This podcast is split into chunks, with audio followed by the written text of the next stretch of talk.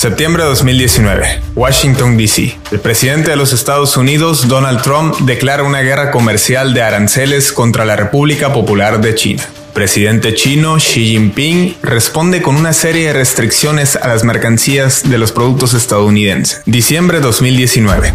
Se detecta un brote de un nuevo coronavirus SARS-CoV-2 en la ciudad de Wuhan. Marzo 2020. El nuevo coronavirus se expande rápidamente por Europa, mientras aparecen los primeros casos en el continente americano. Así, China se coloca en el trending topic al ser el lugar de origen de una pandemia global sin precedentes en más de un siglo. Las bolsas de valores caen mientras las acciones de capital chino se revalorizan a la alza. Es así como se sientan las bases para lo que los expertos en geopolítica llaman una nueva versión de la Guerra Fría. Esto es El Tablero, la Guerra Fría 2.0.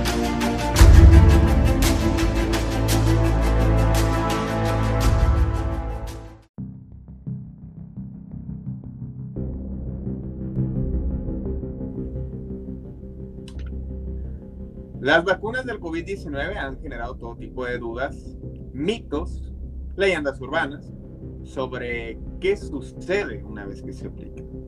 Irónicamente, eh, si nos remontamos a décadas anteriores, en el siglo XX, las vacunas eran vistas como un milagro de la medicina, dado que tardaban años en poder concretarse para aplicarse en enfermedades que cobraron la vida de muchísimas personas a lo largo de varias décadas. Para muestra el caso de la polio, entre otras muchas enfermedades que sin duda causaron estragos en su momento y que fueron de gran ayuda, sobre todo para países subdesarrollados. Hoy, en la era digital, es un escenario completamente diferente. Con tanta información y desinformación que fluye en las redes sociales y en los medios de comunicación que suelen tener su agenda, sin duda que causa confusión todo lo que se comenta en el ambiente acerca de las vacunas, sobre su aplicación, sobre sus efectos secundarios, sobre si son instrumentos de propaganda política, sobre que si la, voy con la rusa, que si la del laboratorio aquel. Mucho se ha comentado y poco sabemos realmente. Y para ello es que en el tablero, pues acudimos a la voz de los expertos, que desgraciadamente es la que menos se publicita en los medios, para que nos expliquen a ciencia cierta de qué se trata toda esta agenda, toda este, esta polémica que se ha desatado alrededor de las cuatro principales vacunas en relación para el tratamiento del coronavirus. Y bueno, naturalmente que al ser una cuestión que se ha politizado tanto por líderes mundiales y por medios de distintos países, es una cuestión de la nueva Guerra Fría 2.0. Bienvenidos, esto es El Tablero, gracias por conectarse con nosotros, y el Gastelum quien les saluda. Y bueno, hoy como siempre, como de costumbre, con el abogado y analista Armando Arjona. Licenciado, ¿cómo está? Muy buenas tardes. Buenas tardes, Fidel, y un saludo a toda nuestra audiencia. El día de hoy vamos a discutir un tema muy polémico, ya que hemos visto en las últimas semanas que el tema de la vacunación ha tenido una opinión dependiendo del medio el cual emita esta misma. Hemos visto polarización en lo que viene siendo los mismos hechos científicos de cada una de las vacunas y sobre todo ha creado una confusión con la misma sociedad de saber la certidumbre de qué tan eficaz son estas vacunas, cuando la verdadera realidad de las cosas es el análisis científico de esta misma, no las opiniones las cuales se emiten de cierta manera medios los cuales no ponen el panorama completo de estas mismas vacunas por diferentes temáticas, desde temas económicos, desde quién está atrás de estas mismas vacunas, gigabancos, bancos grandes, al igual que el trasfondo geopolítico, que de cierta manera son conflictos entre los mismos países que pues tienen su propia vacuna y pues obviamente van a impulsar esta misma vacuna o agenda de esta misma. Bueno, si algo se maneja poco los medios y lo que quiero extender una felicitación es el lugar al que el que mejor ha lidiado con la pandemia, pues es en el área de Seattle, al noroeste de los Estados Unidos, en el estado de Washington, no Washington DC, dado que el propio gobierno dejó en manos de epidemiólogos, virólogos, expertos en la cuestión de cómo se manifiestan, se desatan y se propagan las epidemias o pandemias, como en este caso, y dio resultados completamente diferentes a los del promedio en Estados Unidos.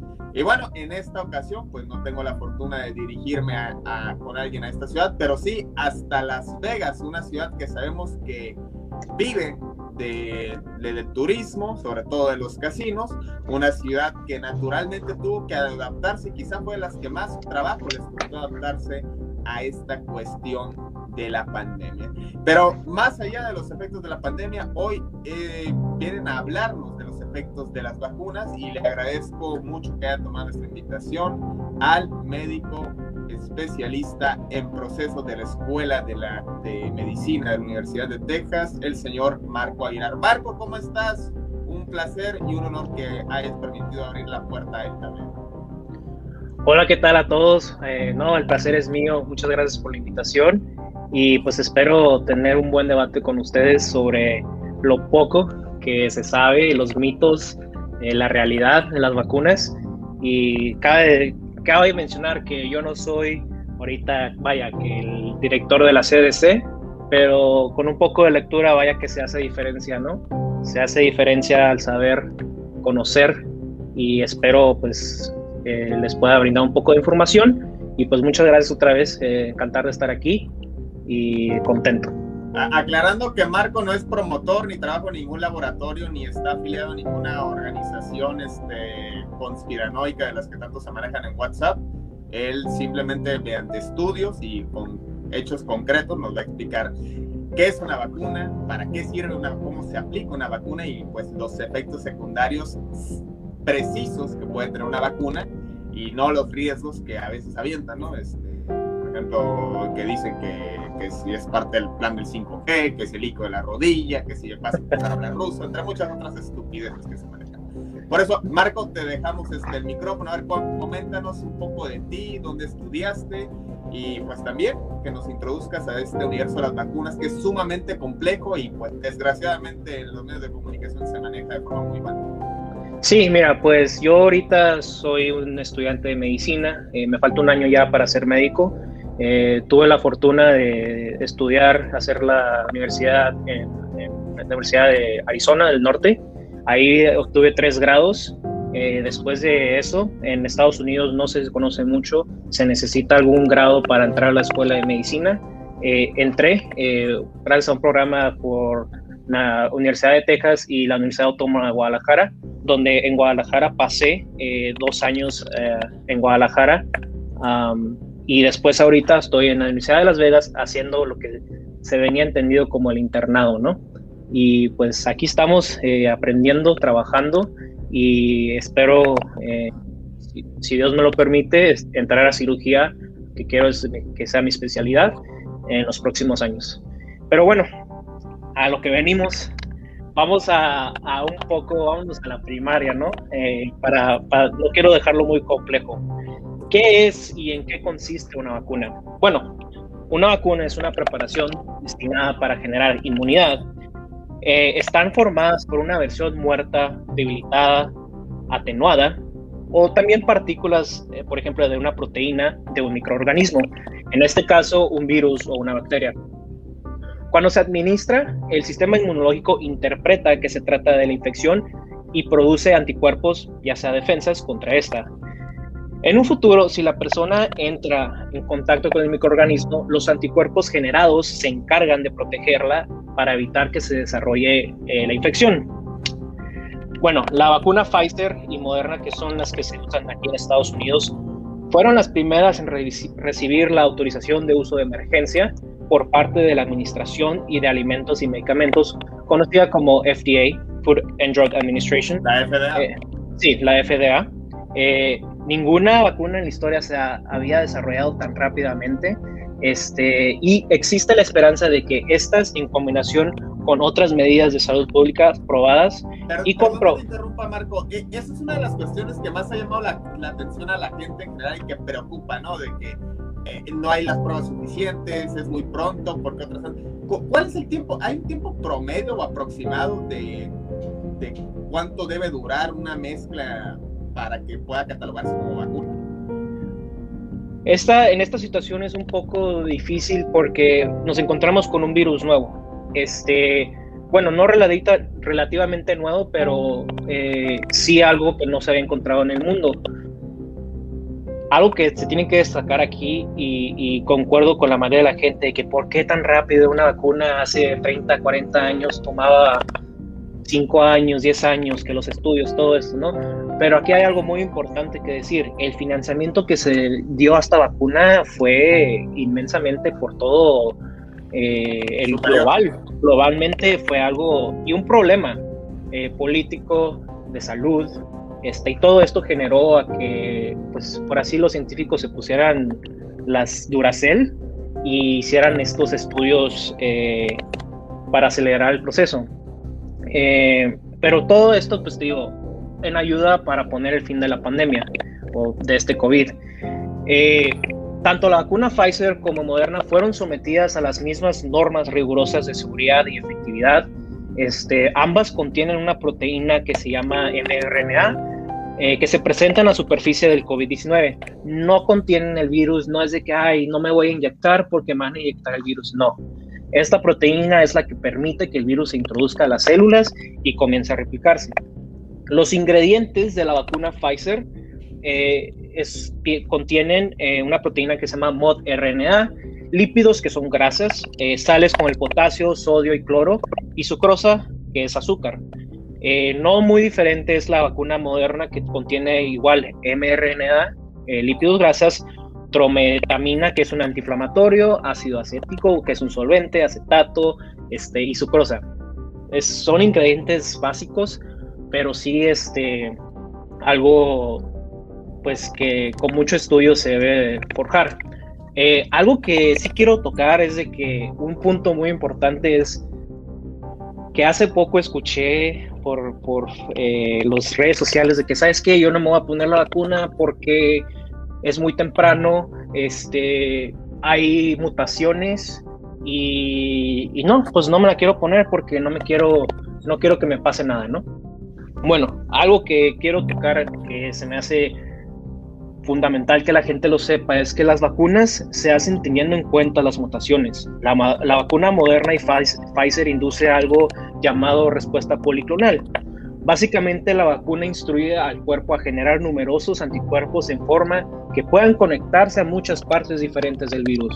Esos anticuerpos son diversos en forma y cubren toda la costa de la espiga de la proteína. La mutación ADN de la proteína se espiga aquí y todavía deja áreas para que los anticuerpos se fijen. Las mutaciones en esos lugares de destino eh, plantean la posibilidad de que las vacunas sean menos eficaces. No es necesario que no funcionen en absoluto, pero las mutaciones están probablemente en un largo camino para hacer que cualquier vacuna sea inútil. Los científicos dicen que probablemente tomará años. Eh, sin embargo, si una mutación, que es lo que quiero la atención, si una mutación aleatoria hiciera que la vacuna fuera inútil, las instrucciones del ARN son increíblemente fáciles de, cambiar. Esto es lo, lo cool de la vacuna, eh, de este tipo de vacuna. Es como editar un documento Word y basta con retocar un poco el código y la FDA no necesitaría ensayos de la fase 1 a la 3 otra vez. Esto se debe de que el código no sea modificado lo suficiente como para preocuparse de la seguridad o la eficacia. Solo tendrían que ver un estudio eh, con unas pocas docenas de personas que mostraron que el nuevo código produjo cantidades satisfactorias de anticuerpos y protección contra el virus mutado. Eh, para terminar de este tema de, las mutaciones, eh, según HISAI, perdón, es una base de, de, datos genética pública del virus. Hay 12.000 mutaciones conocidas para el virus COVID-19 en este momento, incrementando probablemente y, las mutaciones en algunas eh, variantes del Reino Unido, Australia, Brasil, Nigeria, parecen cambiar algunos de los sitios de objetivo, pero ciertamente no todos.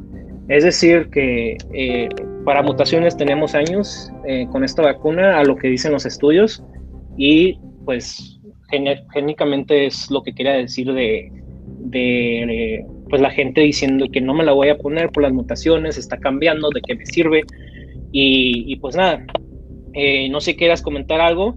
y, ahorita ya te platico de los efectos adversos que estamos presentando porque me incluí en esto.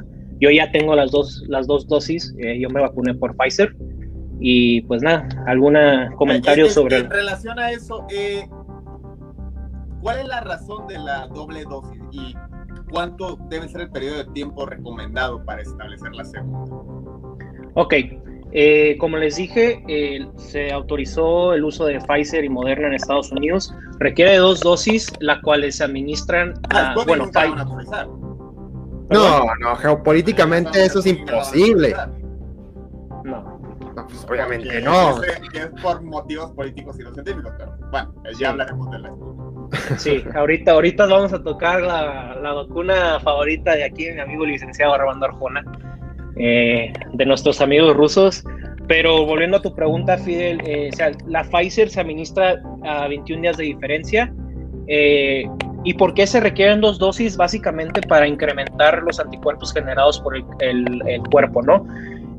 la eficacia, que es uno de los temas que, más les interesa a la gente, Pfizer, estudios preclínicos y, y, clínicos ahorita, muestra una eficacia del 95% más o menos.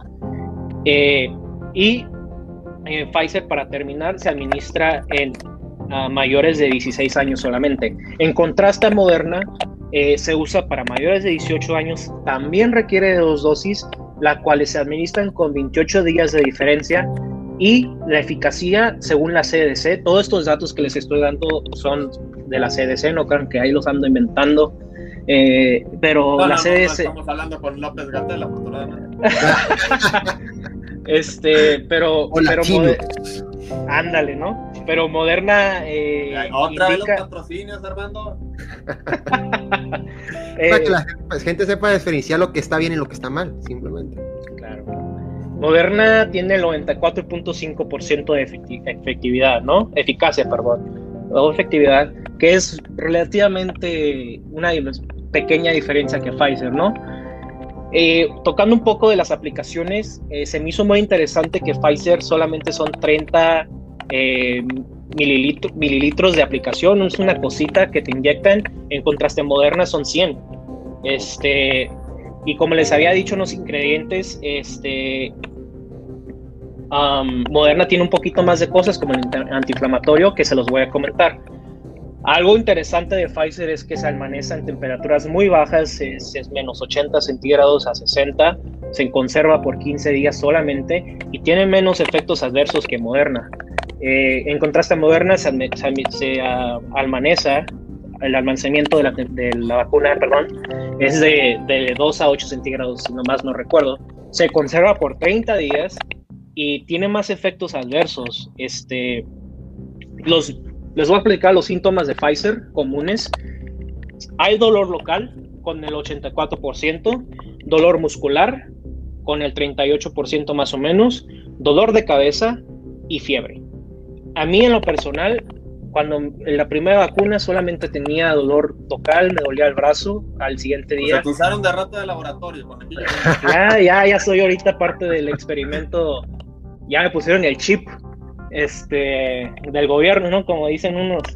Eh, pero a mí me, la segunda, la segunda dosis me dio fiebre.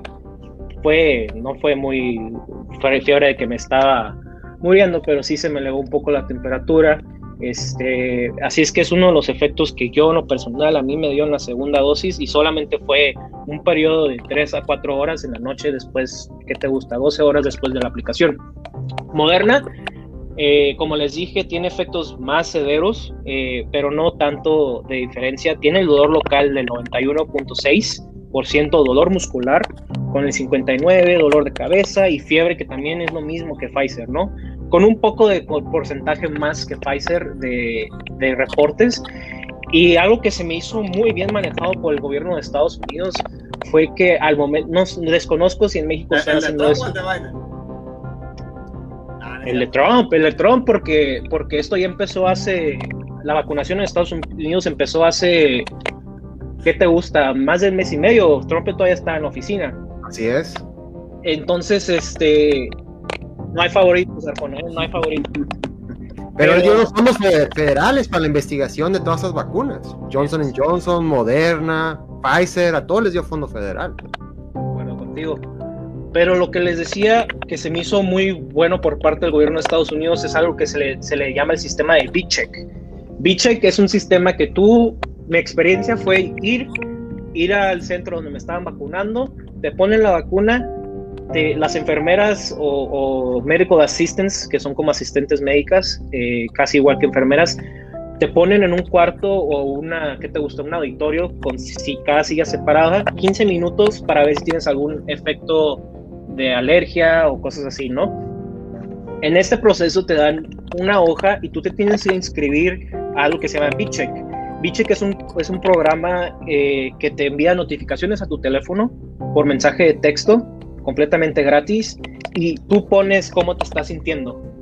Si, por ejemplo, me registro, Marco Aguilar, fecha, aquí está mi vacuna, bla, bla, bla a las cuatro horas te llega un mensaje, muy fácil, le picas y tú pones como, ¿cómo te sientes? Que pone una carita feliz, medio triste y muy triste, y tú ya pones, te dan las opciones, y creo que así es, es un sistema muy uh, user-friendly, amigable para la gente este, civil, porque en lo personal yo lo hice, yo los he estado haciendo todos, y te los siguen mandando que un día, dos días después, a la semana, para que te estén monitoreando, y esto se me hace que es muy esencial porque así están, en un futuro van a ver más eh, con más precisión los efectos que tuvo las vacunas en la pues Solo esperemos que no se sature y se caiga el sistema, como acá la, el sistema para solicitar las vacunas, ah, que no están, bueno, ya están disponibles.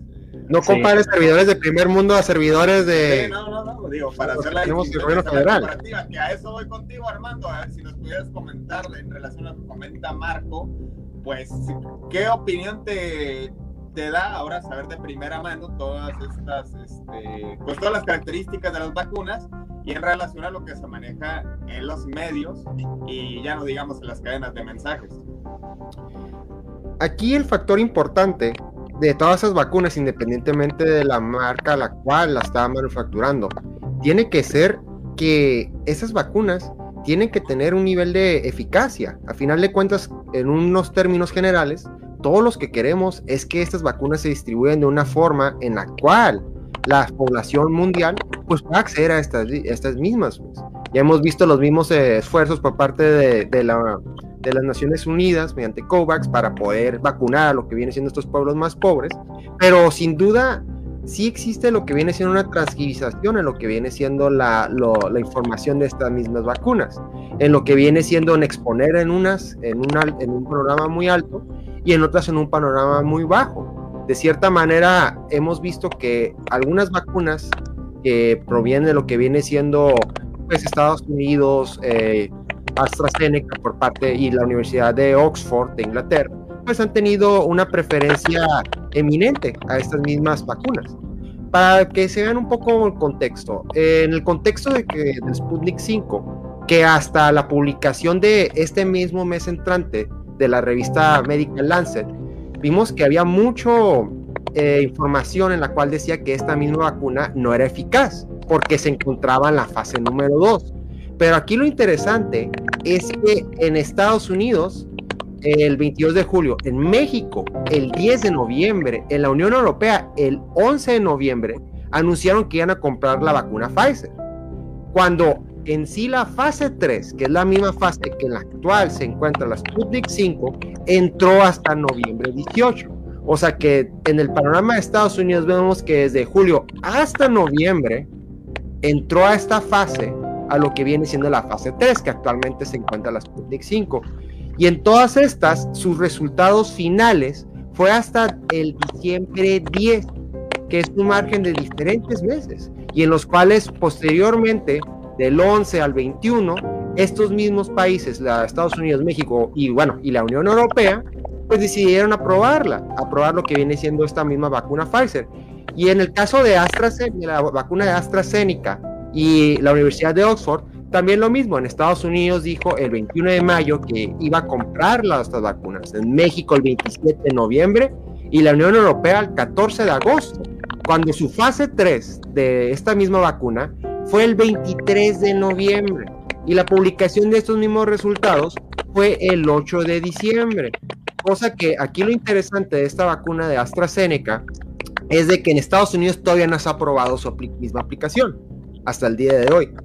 El 4 de enero se, aprobó lo que viene siendo la vacunación de esta misma vacuna en México y en la Unión Europea hasta el 29 de enero. Así que poniéndolo en un contexto, lo que viene siendo las eficacias y cómo han pasado estas mismas vacunas en un proceso de llegar a la fase 3, hacer la misma aprobación de esta misma vacuna, pues no ha sido un plano parejo para estas demás vacunas, para las demás vacunas en general, que no provienen de lo que viene siendo farmacéuticas estadounidenses, eh, de, europeas, y, y, no con las, sin mencionar ni siquiera lo que viene siendo las mismas vacunas rusas, ni las mismas vacunas chinas. Así que de cierta Hay una politización muy grande en ese sentido. No, totalmente. Y, y, eso es en, y eso es en un plano de publicación de los mismos resultados. O sea, ahora hablando en el plano económico, vamos a ver, la vacuna la cual se ha, se ha puesto en una mayor circulación en Estados Unidos es de cierta manera moderna. Pero ¿quién está atrás de Moderna? Tenemos en lo que viene siendo sus fondos Fidelity, Vanguard, BlackRock y en un plano muy mínimo Morgan Stanley JP Morgan. ¿Y quién está en el gabinete de Biden? Bueno, vamos a hacer énfasis, vamos a hacer énfasis Armando, este, en, unos minutos más adelante, porque si no me, este, me regaña el productor y no me vas a dejar espacio. Este. Marco, quería preguntarte en relación a la Sputnik, eh, ¿qué nos puedes comentar de ella? Y hay algo muy importante que quisiera que nos aclararas. Eh, se ha manejado que el Sputnik requiere menor temperatura. Muy bien, entonces yo te pregunto, ¿es bastante costoso la, los aparatos o las condiciones que se necesitan para mantener en buen estado las vacunas? Que es un tema que, del que poco se habla. Y si esto es así, pues, eh, ¿qué alternativas o vamos, cómo, funcionan estos. Me imagino que no son simples refrigeradores, debe haber un, sistema que sin duda pues permite que se, se preserven, se mantengan en buen estado y cuánto tiempo pueden durar así.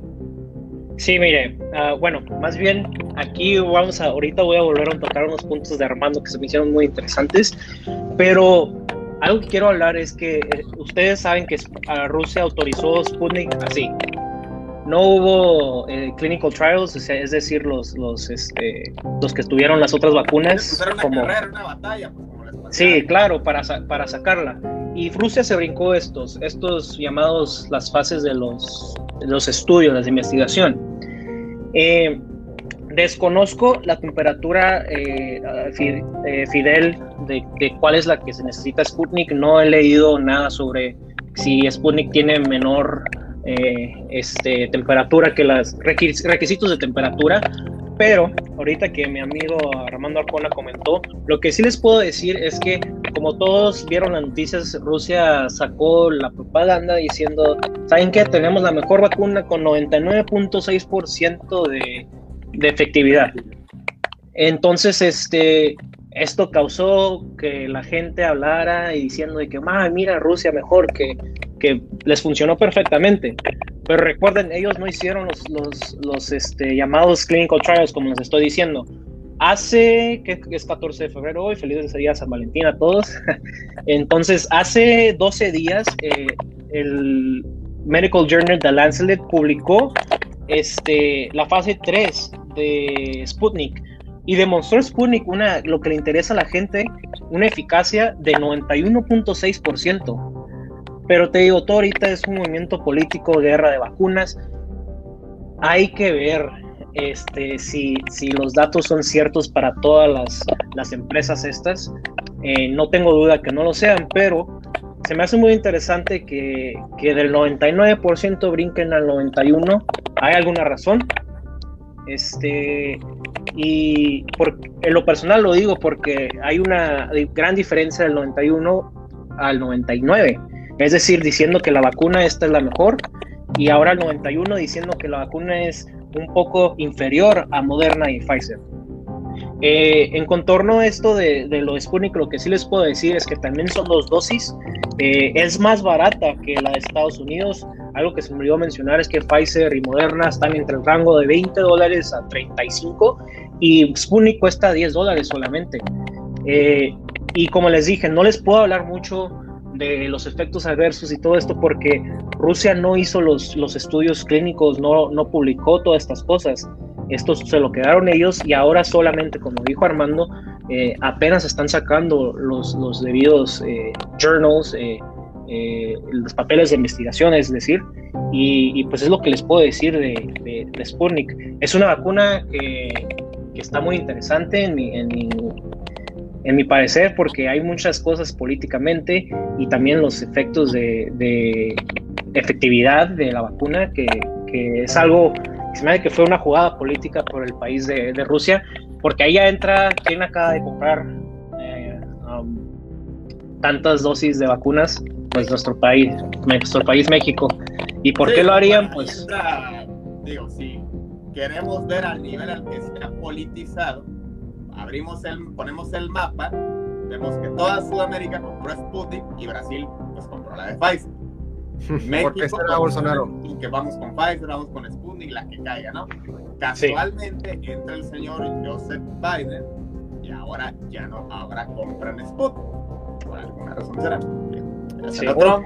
y lo digo con mucho respeto a China y a Rusia, que es un espectro que no hemos analizado lo que viene siendo esta, esta evolución de las vacunas. Ambos países, en, décadas anteriores, han participado mucho en lo que viene siendo el desarrollo de armas biológicas, todo lo que viene siendo el desarrollo de armas biológicas. Así que, haciendo énfasis a esto, de cierta manera, por eso mismo y por los estudios que han tenido en esta misma rama, han podido tener, por así decirlo, un avance en lo que viene siendo la investigación de esta misma vacuna por el mismo desarrollo de estas mismas, de estas mismas armas biológicas las cuales se han desarrollado.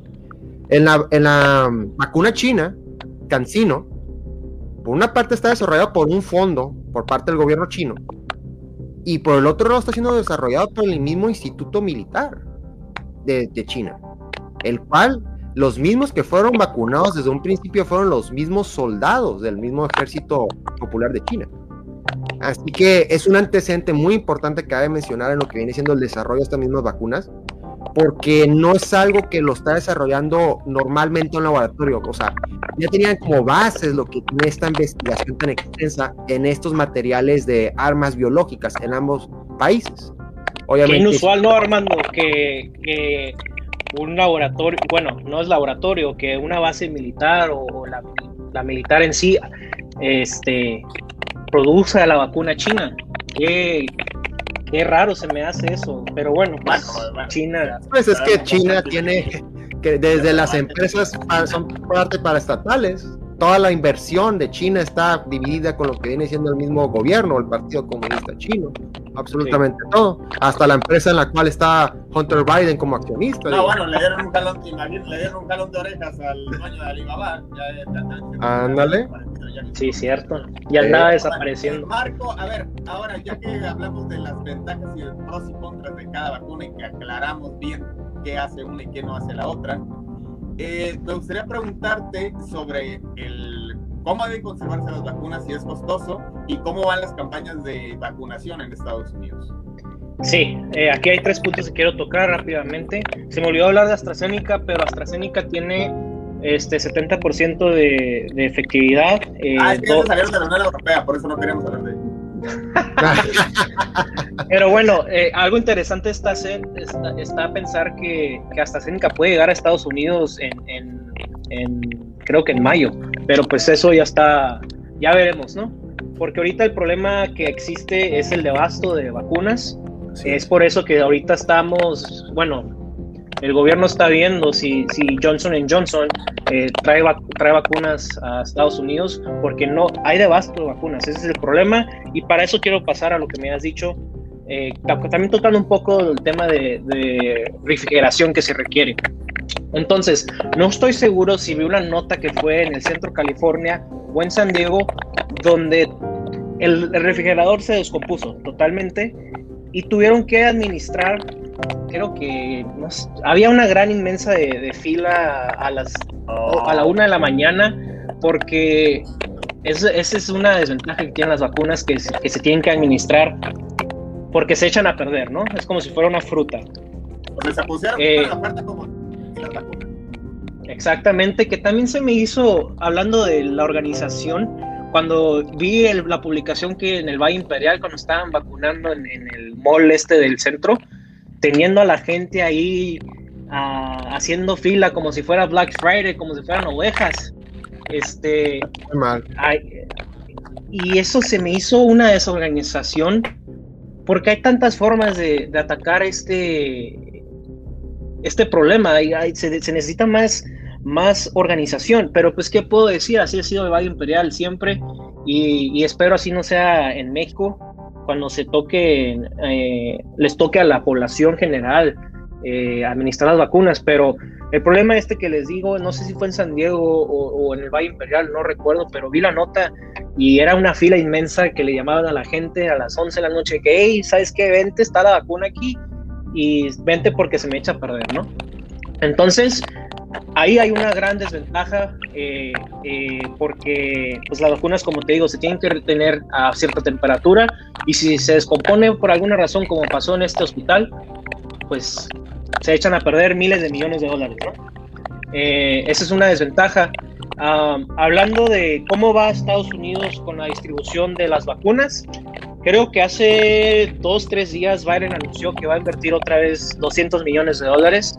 Eh, no sé si me pueden apoyar con el dato, en, ah, en traer más vacunas a Estados Unidos. Y hasta ahorita, por World Data, Estados Unidos lleva creo que 50.6 millones de, de 200 ciudadanos. millones. 200. Así es, 200 millones, anunció hace tres días. 200 millones, pero Estados Unidos tiene 324 millones de habitantes. Pero bueno, se me hace, se me hace, bueno. Sí, sí, si ese es el dato de Armando, entonces vamos ya a la mitad. Fue publicado por el NPR.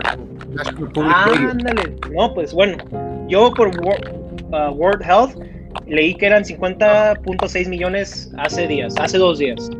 Pero bueno, eh, si vamos más de la mitad. bueno, y, y, pues más interesante para que a ustedes que les interesa el estado de California, este, hasta ahorita se han administrado 5.6, perdón, 5.7 de, de dosis y se han este, entregado 8 millones de, dosis. Es decir, que quedan todavía 3 millones de dosis para el estado de California, siendo el condado de Los Ángeles con 1.4 millones de personas, el condado con el que más ha administrado vacunas. San Diego es el segundo condado con, con las vacunas más que se han administrado, con medio millón más o menos. Y pues para ustedes que les interesa, el dato del Valle Imperial es con, si más no recuerdo, 16 mil personas que se han vacunado en el Valle Imperial este... que nos interesa, Marco, nada más que nuestra ubicación este, debe ser con, no debe ser este, dicha públicamente, porque sabes que... Por favor. Por favor. Pero bueno, este, no importa. Este, ya hemos hablado de nuestra, donde nos ubicamos, donde nos movemos en otras ocasiones. Pero es, es bueno saberlo. Ahora, Marco, yo te quiero preguntar eh, con todo eso que comentes de cómo va la campaña de vacunación en Estados Unidos, está, en Latinoamérica está el caso de Chile, que de los 25 millones que habitan en el país ya llevan 13, lo cual es bastante significativo.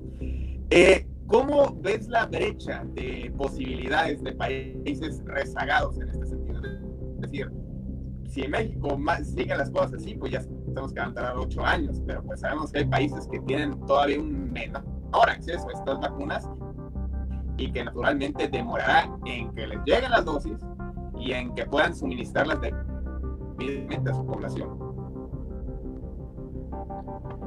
Bueno, eh, hay países donde no, desafortunadamente no va a llegar el financiamiento como se va a llegar, como ha llegado a México. Si lo ponemos en comparación a otros países de Latinoamérica, México está un paso, tal vez un paso atrás de otros, pero desgraciadamente pues siempre ha sido así eh, la historia, ¿no? Que siempre se quedan países en el olvido y desgraciadamente en mi opinión yo pienso que la gente le pondrá atención a esos países ya que ellos, eh, es decir, estén saludables, estén vacunados, ¿no? Eh, es lo único que te puedo decir sobre esto. y pues ya. No, y como dato para agregar a esa misma pregunta, por eso mismo está este esfuerzo que hace la misma, las mismas Naciones Unidas, que ha habido una, un caso en particular, el caso en concreto con Sudáfrica, en el cual con este mismo programa eh, llamado COVAX, está diciendo que esos mismos países deben de apoyar con una cierta cantidad por vacuna, por así decirlo, 10 dólares era el ejemplo, pero estos mismos países, en especial Sudáfrica, no estaba a favor de este mismo pago porque de cierta manera puede hacer que se pagaba esa cantidad y les daban una vacuna mucho más barata.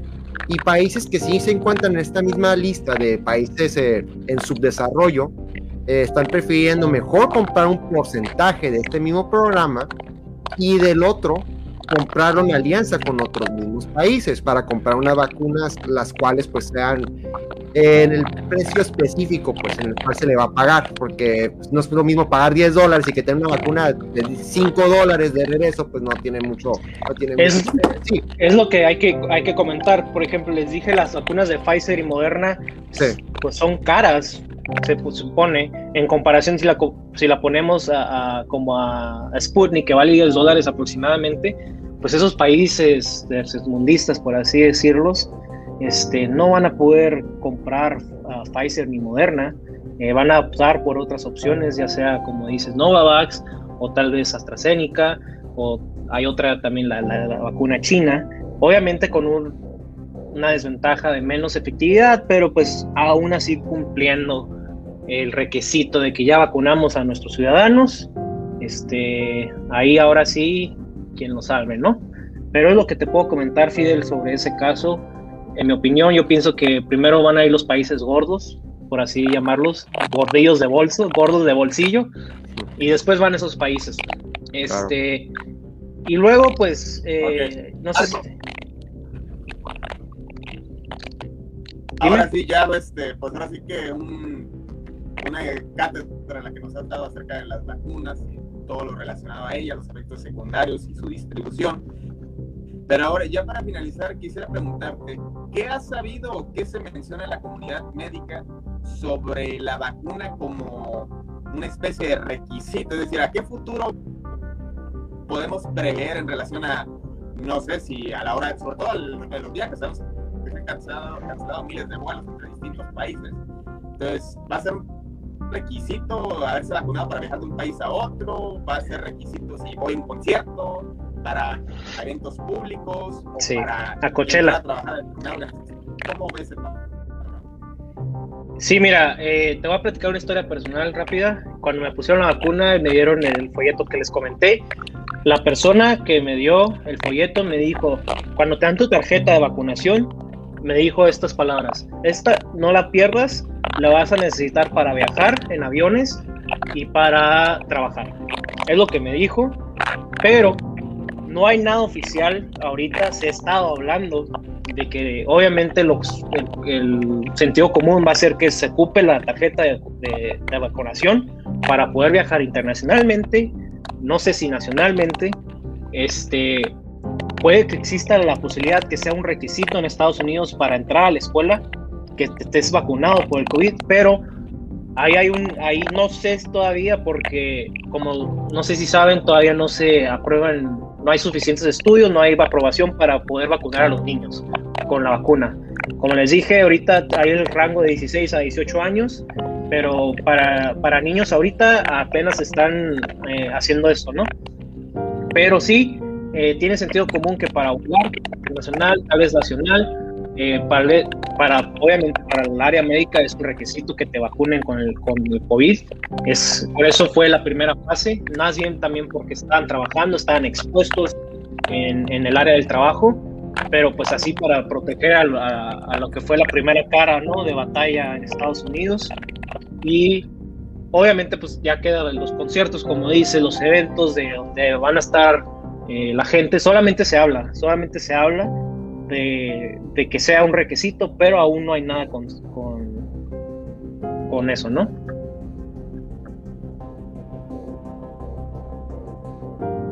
Todo un placer poder hablar, poder hablar. Mira, me estoy trabando. Ya, ya me están dando los efectos secundarios, creo. Este, un verdadero placer poder haber hablado contigo en esta tarde, Marco. Te agradecemos mucho que nos regalado nuestras dudas. Y bueno, el jefe Mando, pues no sé qué quiera agregar al programa en relación a todo esto. Sin duda que mucho aprendizaje y pues con nuestro deber civil, pues proporcionar esto a la gente para que conozca de primera mano cómo funcionan estas vacunas y pues los motivos que hay detrás de ellas. Claro, aquí hay un punto muy importante, el cual mencionó Marco, en lo que es la misma distribución de las vacunas. Lamentablemente hay países los cuales no tienen los mismos recursos económicos para poder adquirir lo que es las vacunas de toda la misma marca. Así que yo creo que aquí todos los desarrolladores de las vacunas tienen que hacer un esfuerzo para esta misma distribución y de cierta manera dar los mejores resultados posibles. Ya hemos visto que otras vacunas, por ejemplo la vacuna de la India llamada COVID Shield, ya entró a suelo argentino eh, al igual que el Sputnik 5 en ese mismo país, pero hay muchos países los cuales no tienen infraestructura para poder tener esta, estas máquinas, las cuales pues conservan a las vacunas en su temperatura que deben de estar. Por ejemplo, en el caso de BioNTech y de Pfizer, pues se ocupa estar a menos 70 grados, que muchos países que están subdesarrollados no tienen esta misma tecnología de refrigerados para tenerlo. Si por sí es un caso, es un caso muy difícil de poder tener los recursos económicos para adquirirla, pues también mucho más el adquirir este mismo equipo y este mismo cuidado, teniendo en cuenta que la vacuna Sputnik 5, al igual que la misma vacuna por parte de la Universidad de Oxford y AstraZeneca, se puede tener en una temperatura normal de refrigerador. Esto hace que de cierta manera sea mucho más fácil el transportarla y sobre todo su aplicación en países que están subdesarrollados. La de Moderna que se encuentra a menos 20 grados centígrados para lo que viene siendo su misma refrigeración, que lo hace un poco más accesible a lo que viene siendo la otra vacuna que está en un 70% de, de Celsius de, para poderse hasta mismo resguardo. Así que aquí lo importante es de que haya una buena distribución. Ojalá que este mismo organismo llamado COVAX, que viene siendo la que reparte todos estos tipos de vacunas en los países subdesarrollados, eh, haga una buena estrategia con las mismas farmacéuticas. Porque al final de cuentas, para solucionar esta misma pandemia, es el vacunar a, las a la mayor población posible, en el tiempo mucho menor posible. Así que de cierta manera yo creo que se debe de eliminar esta politización en lo que vienen estas mismas vacunas y basarse en los hechos científicos de cada una de ellas. Ver los hechos científicos de cada una de ellas. Y ojalá todas estas vacunas que todavía se encuentran pendientes en aprobación, en el caso de Estados Unidos la de AstraZeneca con la Universidad de Oxford, esté aprobada para su misma implementación. Y otras vacunas, la de Johnson Johnson también, y de cierta manera que empiecen a repartirse estas mismas vacunas porque creo que al final de cuentas, hablándolo en un tema, ya sea de la identidad política que cada un país tenga o uno en particular, todos queremos que ya pare esta misma pandemia. Totalmente de acuerdo, Fernando. Oye, le agradezco al señor Arcona que, esta vez se reservó y no le preguntó a Marcos sobre el remedio de Nicolás Maduro que está subiendo. si no hay, si Rusia se reservó los estados de la Sputnik, pues no le vamos a preguntar a Venezuela sobre los estudios o la presión de este remedio. bueno, el que ya no tiene remedio es el régimen que prevalece en Venezuela. Saludos a Jesús que nos sintoniza. Saludos, Jesús. Y bueno, ya hablaremos en un momento de esa situación. Por lo pronto, Marco, agradecerte enormemente que hayas estado con nosotros y hayas compartido tu análisis aquí en el taller. No, muchas gracias a ustedes por extenderme la invitación. Para mí es un placer estar en el programa de ustedes. Eh, espero no los haya agobiado con mis datos este, científicos. Invito a toda la gente que vea este, este podcast, eh, que haga sus análisis, que lea. Si yo lo pude leer, está a la disposición de todos ustedes. No soy ningún experto de la CDC, solamente yo les dije lo que está allá afuera por, por fuentes confiables más que nada. Y pues para finalizar, que si cuando les toque alguna vacuna no le hagan el fucha a ninguna, este, es ciertamente que tal vez una sea mejor que otra, pero como terminó mi amigo Armando, este, aquí lo importante es volver a la normalidad lo antes posible. Gente ha perdido familias, gente ha perdido trabajos y a todo mundo le urge que volvamos a la normalidad y espero en los próximos meses podemos tener otra, este, luz de, esperanza que se podamos regresar a esta mentada normalidad otra vez, ¿no? Muchas gracias otra vez y, pues para mí fue un placer estar aquí con ustedes. Muchas gracias Marco y bienvenido. Que veremos es posible con todo esto que se maneja de la nueva normalidad y del gran reset.